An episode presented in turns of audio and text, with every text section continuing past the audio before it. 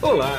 Você vai ouvir agora um episódio do podcast Vida Moderna para ficar atualizado com o que existe de mais moderno e deixa a vida mais interessante.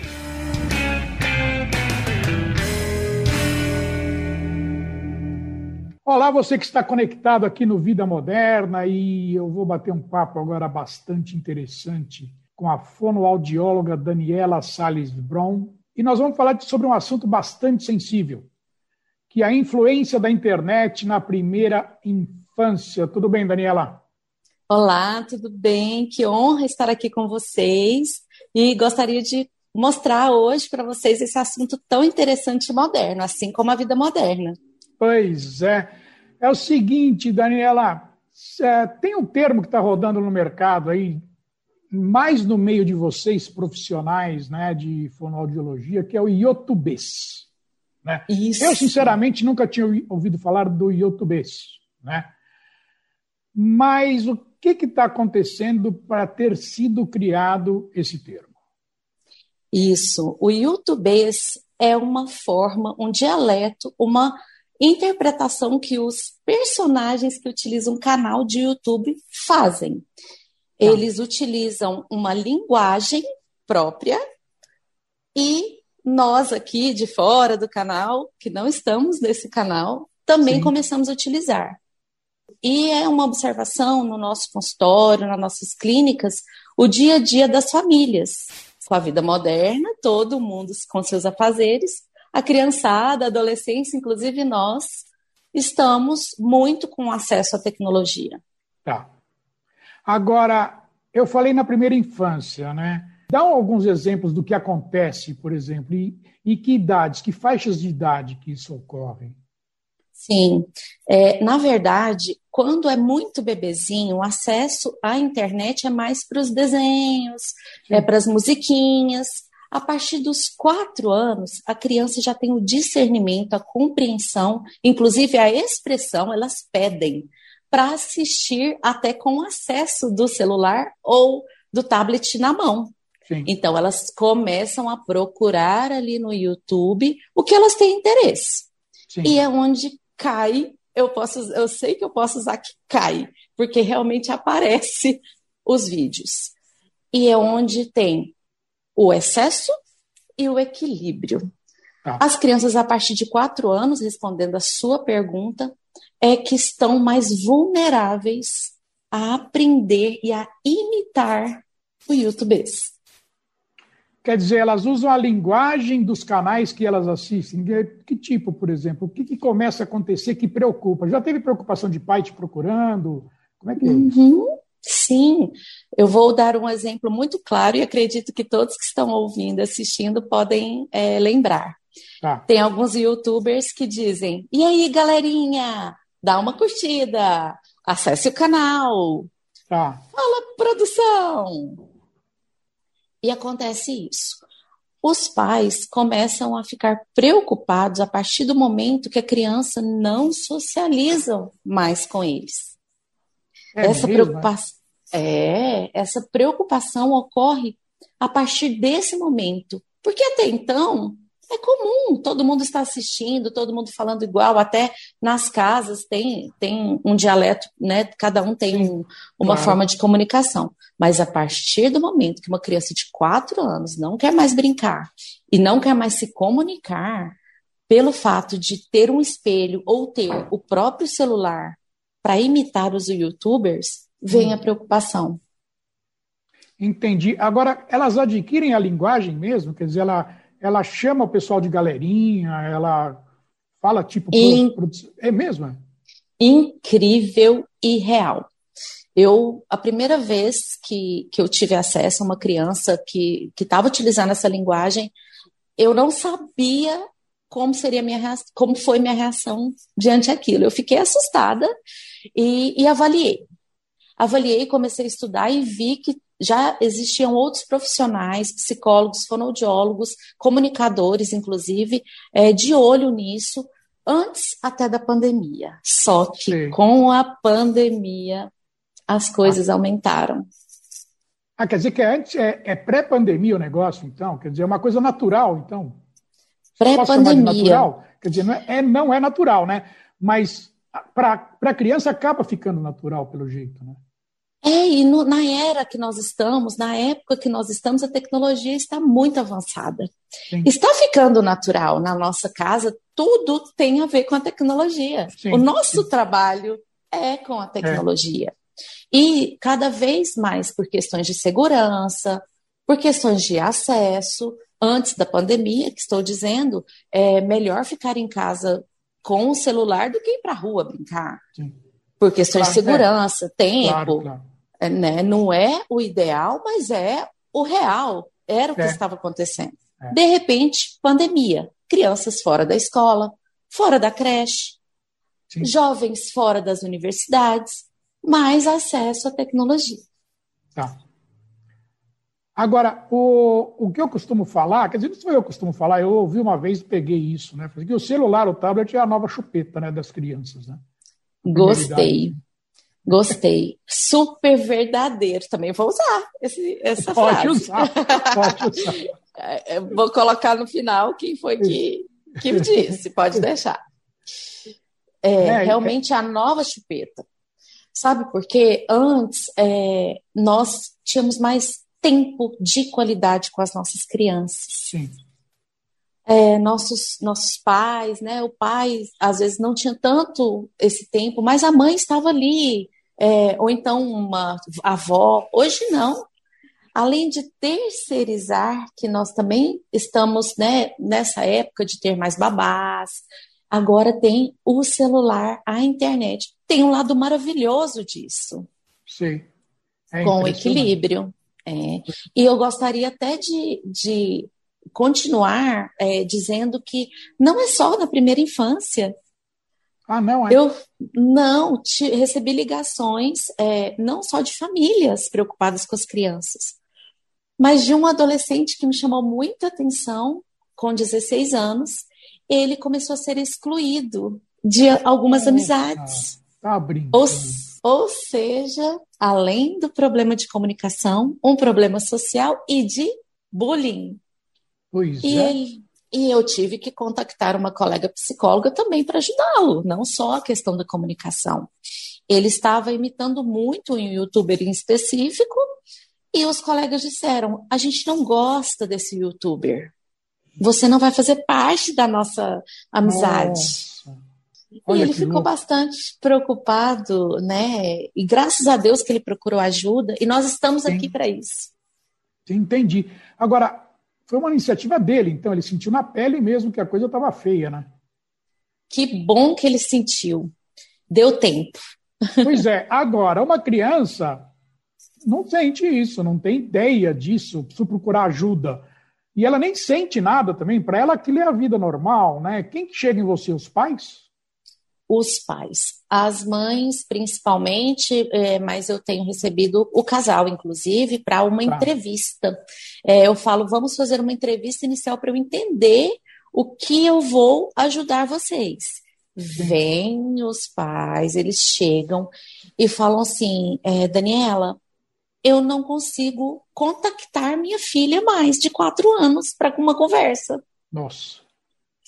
Eu digo, me dá um exemplo eles falam: olha, é, eu falo, oi filha, papai chegou, é, vamos, senta aqui. É, só um minuto, galerinha, peraí, produção. Nossa. Vou pegar o brinquedo. E a entonação começou a mudar. Aquela entonação como se estivesse falando com a internet. Vou dar mais um exemplo para todos entenderem. É, a mãe disse que, que falou para a filha assim: Filha, Vem, vem comer, tá na hora, aqui tá o arroz, o seu suco tá aqui. Aí ela falou assim: ok, já vou. É de assustar, né? Muito. E olha, as nossas pesquisas cada vez nos mostram que a linguagem do youtubês aumenta de quatro até adolescência, perpassando para a fase adulta. Adulto nós temos também, o, é? nós estamos também predispostos a isso. Claro. Cuidado. Claro. Agora, como faz para resolver esse problema? Quer dizer, quais o que tem que ser feito para quem Ótimo. tem, está vendo esse vídeo aqui, escutando esse podcast também, tem que procurar o quê? Um, tem que procurar ajuda, né? Com fonoaudiólogo, com psicólogos e dá, isso. fala isso para mim. Ótimo, é, excelente pergunta e eu quero é, aproveitar para participar desse momento das famílias. Primeira coisa, observar. Observe ao seu redor os seus entes queridos, os seus amores, que são a família de vocês e a, e a infância. É o que vai perdurar o que você é. Então, o seu exemplo é o que realmente arrasta a criança para o que vai ser no futuro. Observe. Segundo passo, tenha tempo de qualidade. Não é preciso ficar a manhã inteira com o seu filho. Não é isso. É o tempo que você tem, nem que seja só o momento do almoço de qualidade, dê o exemplo. O celular ali, às vezes, pode ficar um pouquinho de lado enquanto você conversa com seu filho.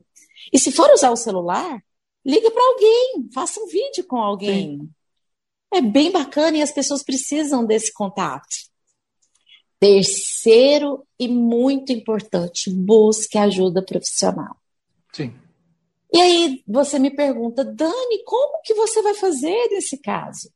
primeiro uma avaliação, nós somos únicos, cada Sim. um com a sua individualidade. Claro, claro. E cada família tem um tempo para poder é, disponibilizar para a família e outros maiores ou menores o tempo, né? Maior ou menor. E aí o que eu faço? Avaliação. A gente é, faz um plano de ação com tá. orientação familiar e trazendo essa criança de volta para uma conversa na brincadeira. Tá. Isso. Entendi. Agora, precisa fazer um, uma coisa mais radical, assim, por exemplo, tirar o celular da criança, o tablet, ou é bom, sempre que ela tiver com isso, tentar acompanhar, pelo menos, e buscar um conteúdo mais tranquilo, mais, Ótimo. mais real, né? Uhum. Porque é, a sociedade... se, se ela vai em você e aí ela não ela não tem nenhum tipo de acompanhamento em casa, não adianta muito, né? Porque ela não tem a uhum. noção de quem é você, ela não tem a noção. Para ela, o mundo é aquele youtuber lá, ou os youtubers. Uhum. Não adianta nada, essa é a verdade. Se não tiver acompanhamento, para ela ficar 40 minutos comigo no consultório e às 23 horas do dia com a família que não tiver bem é. orientada, não vai adiantar mesmo. E a Sociedade Brasileira de Pediatria, estou falando de pediatria, tá. porque é, é, realmente o maior foco. Tá. É, e a Sociedade Americana é, pede e mostra e explica que acesso a telas até os dois anos não pode ter, zero, zero telas. Sim. Aí você me pergunta, Dani, mas isso é viável? É possível? É o ideal, mas não é o real. Já Sim. que não é o real, e é o que a Sociedade de Pediatria, a Sociedade Americana e Brasileira pedem, o que eu posso fazer? Controlar. Inclusive, tá. assistir junto o que o filho está vendo. Tá. É um Entendi. pedido, inclusive, meu. Entendi. Assista junto. Observe. A observação é fundamental. Entendi. Para a gente finalizar agora, você já tem algum caso que tem uma evolução consistente, que, que você fala, conseguir recuperar essa criança aqui? Isso é maravilhoso e é o que nos motiva cada vez mais a estudar e trabalhar com é, o YouTubês e com as famílias. Sim, é, eu vou citar um exemplo de uma criança que hoje ela tem cinco anos e meio. Ah. Ela começou conosco em janeiro desse ano, então não tem tanto tempo ah, assim. Pouco tempo, é. Pouco tempo, a família já está encantada porque mudaram a rotina familiar. Sim, muda, é, tem que mudar.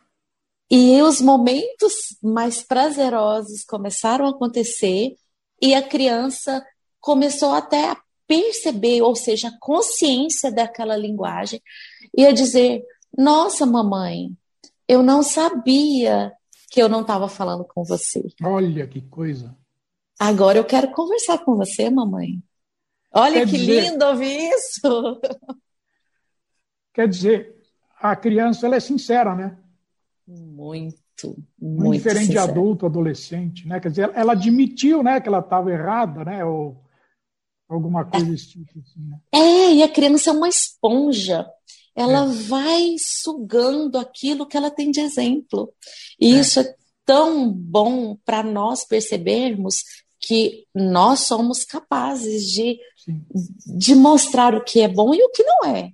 Vai tirar toda a tecnologia? Claro que não. Até não. porque depois podemos até conversar sobre o analfabeto digital. Tem, viu? também tem isso, mas é assunto para um outro, outro, um outro conteúdo, um outro podcast, sem e... dúvida nenhuma. Agora eu falei que era para terminar, mas vamos terminar do seguinte: a tua formação qual que é? Você tem que tipo de formação? Você tem um consultório? Isso. Como é que é? é? Eu sou da turma de 2003 da fonoaudiologia ah. em Goiânia, Goiás.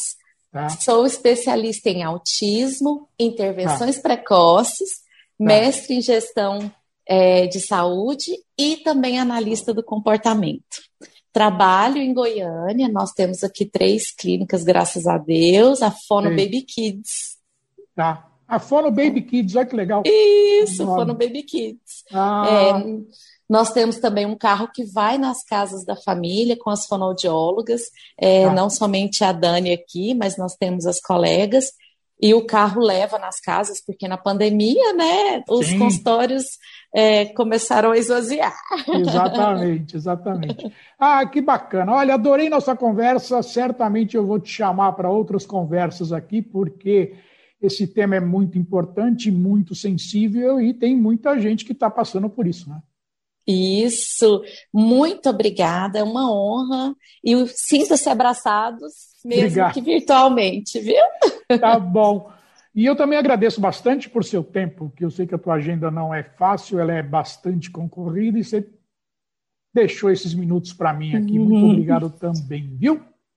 Obrigada. E aqui é Guido Orlando Júnior, diretor de conteúdo do portal Vida Moderna, que você acessa em www.vidamoderna.com.br. Tchau. Você acabou de ouvir um episódio do podcast Vida Moderna. Assine grátis nos apps Spotify, iTunes, Deezer, Tuning, Google Podcast e Android Podcast.